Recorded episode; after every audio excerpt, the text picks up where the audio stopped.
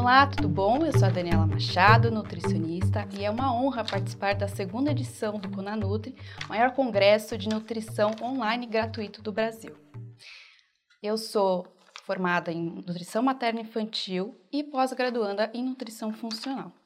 E hoje eu vou falar sobre um tema muito importante, que é a importância da alimentação na fertilidade masculina e feminina. Então vamos começar? Bom, falando um pouquinho de fertilidade, é, é um método natural quando ambos são férteis, tanto o homem quanto a mulher. Mas o processo de fertilidade ele tem dois fatores que interferem diretamente na qualidade: o estilo de vida e o estresse. E quem não é estressado hoje em dia? Tem pessoas que são mais estressadas e menos estressadas. Isso vai depender muito do, de cada paciente. Então, vai ter Pacientes que a gente vai atender, geralmente as mulheres que querem engravidar, são tem um estilo de vida muito estressante ou por conta do trabalho, né, da rotina, muita carga de trabalho, é, muita responsabilidade. E fora aqueles fatores, né, a cobrança da família, obrigação que a mulher tem que engravidar. Então, tudo isso afeta no processo de fertilidade. Nos homens também. Então, vai depender muito é, do estilo de vida, como eu falei. Se o homem, geralmente, ele tem um estilo de vida não tão saudável. Então, ele tem um uma carga de trabalho muito alta e acaba consumindo alimentos inadequados esse processo de fertilidade que a gente vai falar um pouquinho a seguir. Falando um pouquinho da epigenética, ela consiste nas modificações das funções genéticas que são herdadas, mas que por sua vez não altera a sequência do DNA. Ou seja, epigenética é o processo de genes. Então, que o homem e a mulher herdaram da família. Então, dos bisavós, dos avós e do pai e da mãe. Isso, eles têm 50%, fator genético. E os outros 50% se torna responsabilidade de, do homem e da mulher, por conta do estilo de vida. Então, por exemplo, na família tem histórico de diabetes, câncer ou outra patologia. Aí a mulher e o homem vai depender do estilo de vida deles, se eles vão inativar ou ativar esses genes. Ou seja, se ambos tiverem uma vida saudável, né, uma qualidade de vida saudável, evitar o estresse, esses genes eles são inativos. Então eles estão ali, mas eles não vão ser ativados. Agora, se essa mulher ou homem tiver uma alimentação inadequada, um estilo de vida assim, muito estresse, então as chances deles também carretar essas doenças, né, o diabetes, câncer ou outra patologia é muito alta. E, e para migrar para o bebê ou para os futuros filhos, também é alta. Então, o estilo de vida do casal agora vai repercutir no futuro, né, na saúde do seu filho ou dos seus filhos. Agora eu vou falar sobre fatores que interferem na produção e qualidade da fertilidade. Então, síndrome plurimetabólica, que é a alimentação inadequada e o estresse, que eu falei anteriormente Exposição a agentes ambientais, sejam eles químicos, físicos ou infecciosos, que é quando é, geralmente as pessoas moram em cidades muito grandes, muito habituadas e com muita poluição. Então, é um, um dos agentes ambientais, né, a poluição, é, o ar, o solo, a água, que afeta também na qualidade do, esperma, do espermatozoide, do óvulo, enfim, da fertilidade. Mas isso vai repercutir positivamente ou negativamente dependendo do estilo de vida de ambos. Então, pode ser que ele afete ou não. E quais consequências que isso traz? Pode trazer alterações cromossômicas, ou seja, é, a contagem dos cromossomos, malformações, aumento de tumores nas próximas gerações.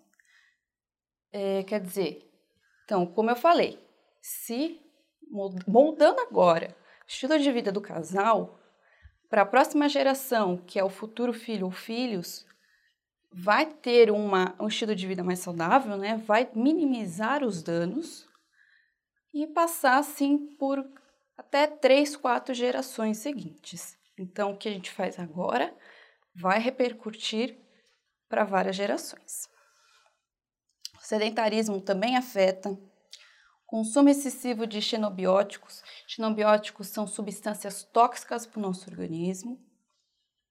Tabagismo, álcool, doenças neurológicas, doenças crônicas não transmissíveis, entre outros. Falando do sedentarismo, né? Então a gente puxa para o assunto do exercício físico. O exercício físico é fundamental para quem está tentando engravidar, para a vida toda, né? Isso é para todo mundo. Mas falando especificamente da fertilidade, ele ajuda e muito no processo de fertilidade. Né? Então, é, além do processo de fertilidade, ele ajuda a minimizar toxinas.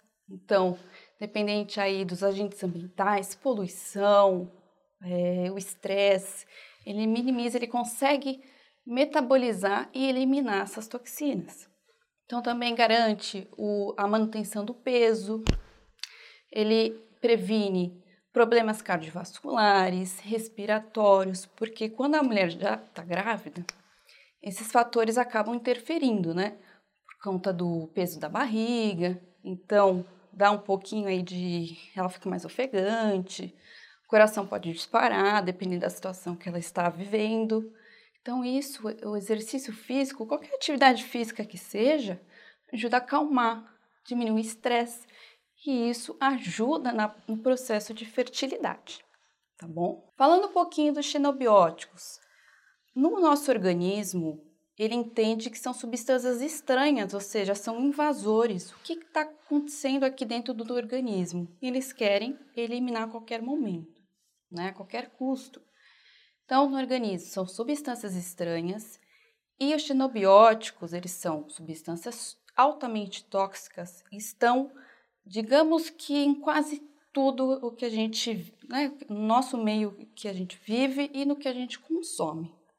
Os mais conhecidos são os fitalatos, parabenos, bisfenol A, conhecido como BPA, e tem outras nomenclaturas como BPS também, e o triclosan, TCS.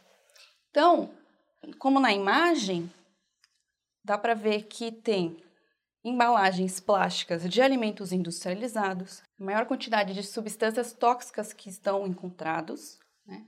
então o BPA, os fitalatos, é, nos produtos de higiene, então a gente encontra parabenos, metilparabenos, aqueles produtos de com cheirinho mais agradável que geralmente mulher gosta de usar, né, hidratante, que tem cor e cheiro agradável, tem bastante concentração dessas substâncias.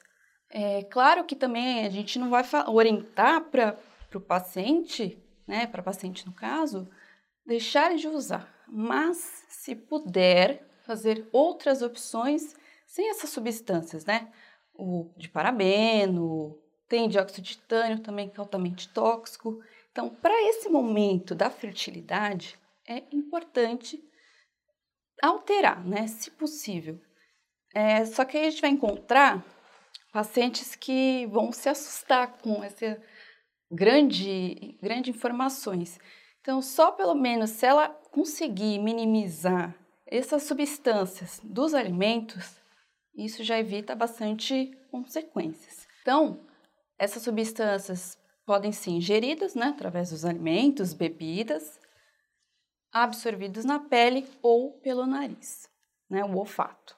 E na gestação, falando aí que a mulher já conseguiu engravidar, essas substâncias, os xenobióticos, elas podem causar diminuição do rendimento de ovócitos para fertilização in vitro, diminuição dos níveis da tiroide materna e aumento da pressão arterial pré-natal e hipertensão gestacional.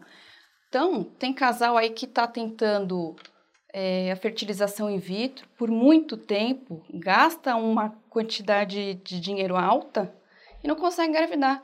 Às vezes, pelo simples troca, pela simples reeducação alimentar, já consegue engravidar. Então, por isso que é muito importante o acompanhamento nutricional e gente falar, é, mesmo que eles né, o casal, principalmente a mulher que, que faz a consulta, não aderir a essas orientações, mas a nossa obrigação de passar e orientar, né? Aí vai depender muito de cada paciente. Há evidências mostrando que o contato direto com metais pesados, que são eles BPA, cádmio e pesticidas conhecidos como os agrotóxicos, que têm grande quantidade no nosso solo e na água, que no Brasil tem diversos tipos de agrotóxicos que são absurdos a quantidade e o nível que colocam, é, altera sim a fertilidade tanto do homem quanto da mulher. Na imagem você pode ver que são agricultores, ou seja, eles sim estão em contato direto com esses pesticidas, esses metais pesados. Então, os estudos mostram que atrapalha o processo de fertilidade e pode levar a câncer. No homem, o câncer de próstata e na mulher, câncer de mama e de ovário. Então, é, muitas mulheres que são agricultoras, elas não conseguem engravidar. É, falando um pouquinho da exposição desses agentes ambientais, como eu citei anteriormente, da poluição, né? Também quem trabalha nessas fábricas, empresas que têm muitos, muitas substâncias tóxicas, também pode afetar sim o processo de fertilidade, desde que não faça uma, uma alimentação adequada, né? não tenha um estilo de vida adequado, que não vai ser somente a poluição que vai afetar, se a pessoa tiver uma alimentação saudável, vai afetar, mas bem menos, se não tiver um estilo de vida saudável. E essas consequências podem acarretar alterações cromossômicas, malformações, aumento de tumores nas próximas gerações. Falando um pouquinho do tabagismo e do álcool, o tabagismo ele traz efeitos deletérios, tanto de forma ativa quanto de forma passiva, ou seja, para os fumantes, para quem não fuma, mas tem contato direto com quem fuma. Também vai absorver aquelas substâncias tóxicas e vai atrapalhar sim no processo de fertilidade. Ele afeta mais de 50% na fertilidade masculina, encontrando níveis elevados da substância cotinina no esperma. Ele ocasiona problemas respiratórios, como o DPOC, infecções respiratórias na criança, então no filho. Então, a mãe já gera uma criança que vai ter problemas futuros. Pode dar câncer de pulmão, neoplasias de vários órgãos e tecidos e potência sexual, tanto no homem quanto na mulher. E o álcool também pode ocasionar impotência sexual mas ainda não se sabe a quantidade exata de álcool que afeta a fertilidade. Então, cabe a nós nutricionistas orientarmos a evitar. Ah, mas o paciente não vai deixar de tomar, então tome em dose pequena, o mínimo possível. Mas o ideal é que, principalmente, é, quem já tenta engravidar muito tempo, evite o consumo de álcool e fumo, tá bom? Mulher fumante ela demora muito mais para engravidar. Então, tem aí um intervalo maior nesse processo. Então, pode ser que ela engravide mais para frente ou não.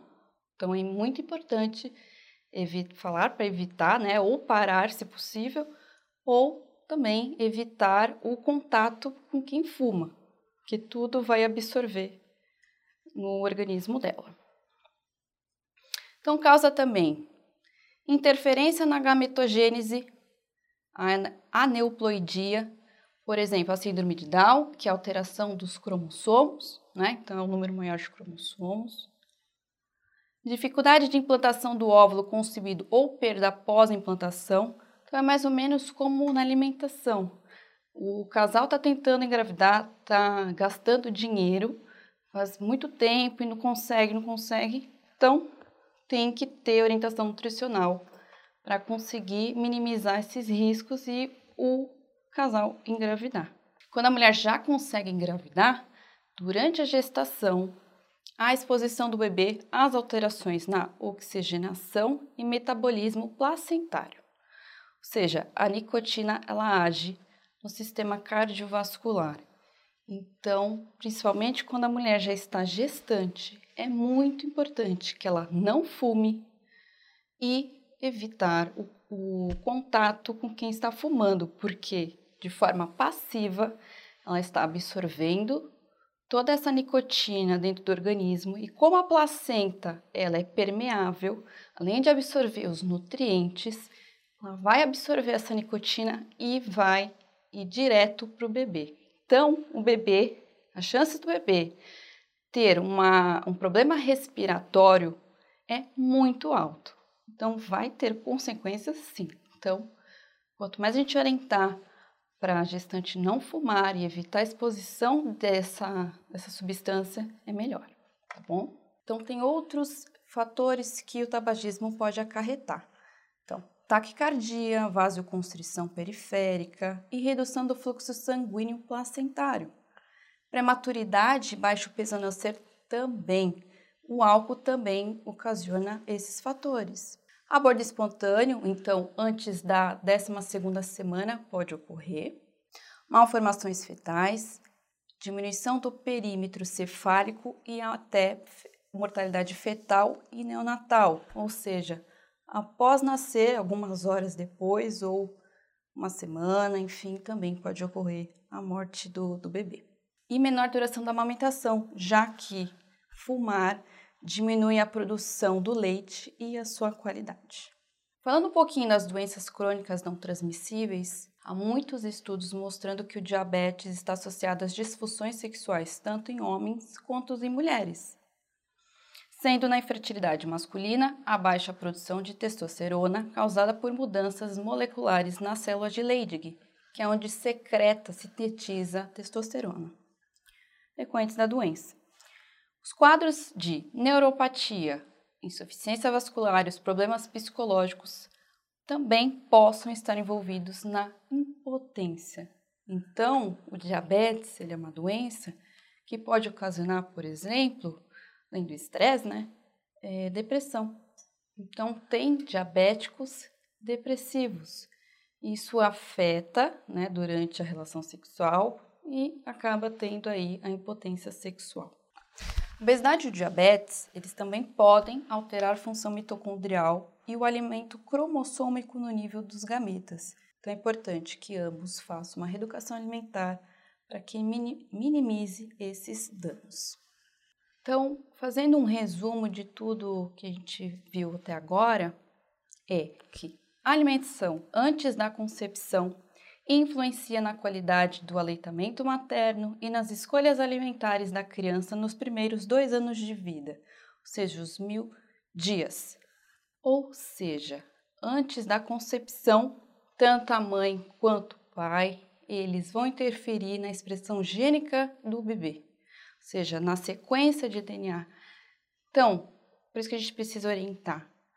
Se o casal quer ter um filho mais saudável, tem que ter um acompanhamento nutricional antes da concepção.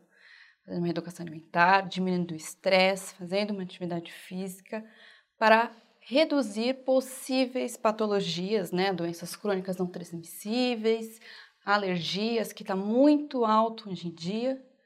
Isso a gente faz antes da concepção, ou seja, a gente faz a programação metabólica porque ele é essencial na saúde mental, alterações endócrinas, metabólicas e imunológicas, conhecida como a síndrome metabólica, ao longo da vida do bebê.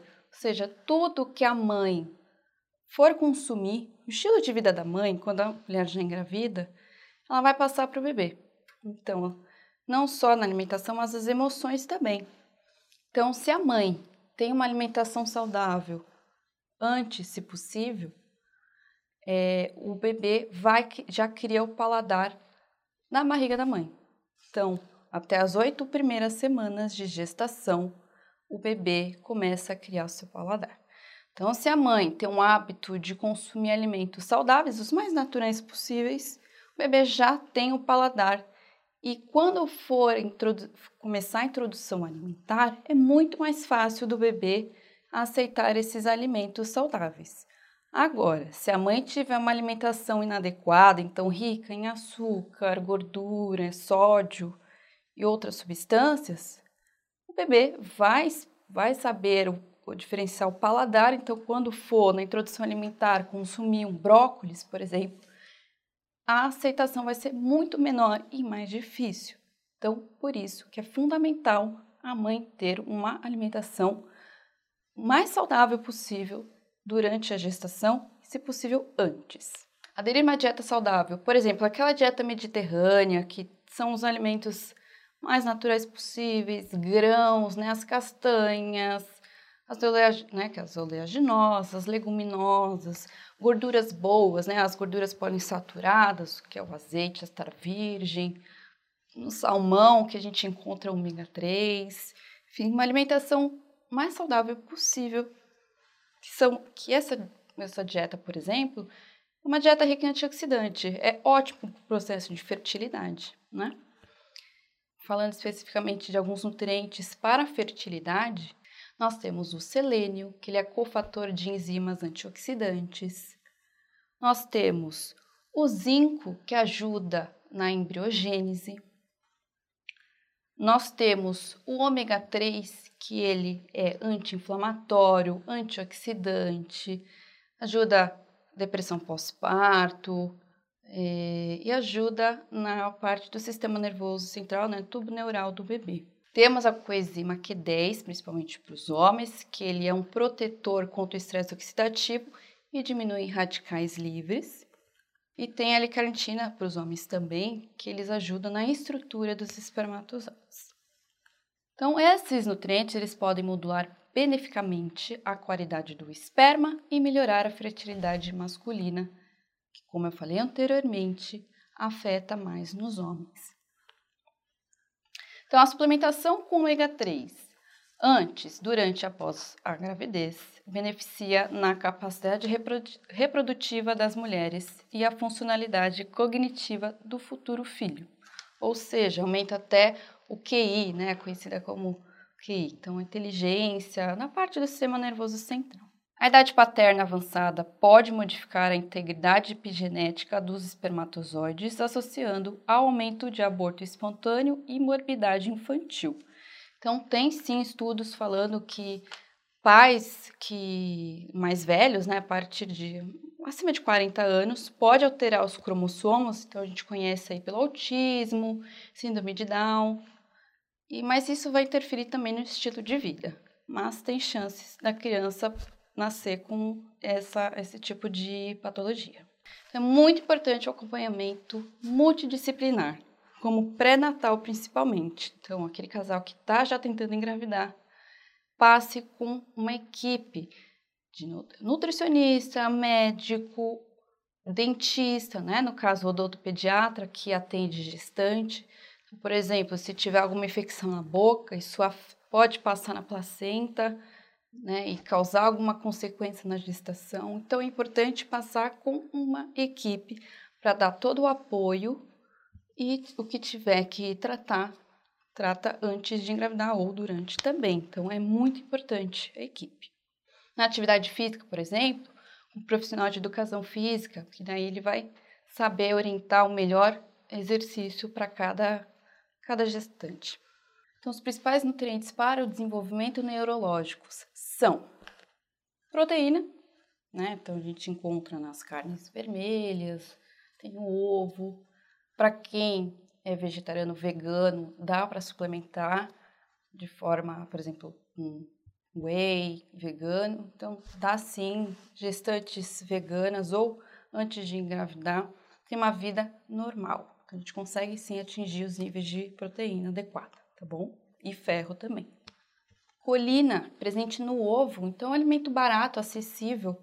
Ele ajuda no metabolismo da homocisteína, folato, porque é muito importante é, a gente orientar e prescrever antes, quando a, a, o casal já está tentando engravidar, que ele ajuda na síntese de DNA. Então é muito importante já é, suplementar antes na gestação. O iodo, que é ótimo para a saúde tiroidiana, então, com a própria alimentação a gente consegue atingir esses níveis. Vitamina A, ele é uma vitamina antioxidante, então é fundamental no processo de fertilidade. A vitamina D, ele ajuda na expressão gênica, então na qualidade do DNA, na formação do DNA e na imunidade, então também é fundamental nesse processo.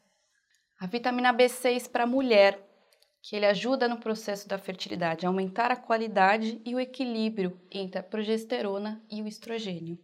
A vitamina B12, que ajuda no metabolismo do sistema nervoso central.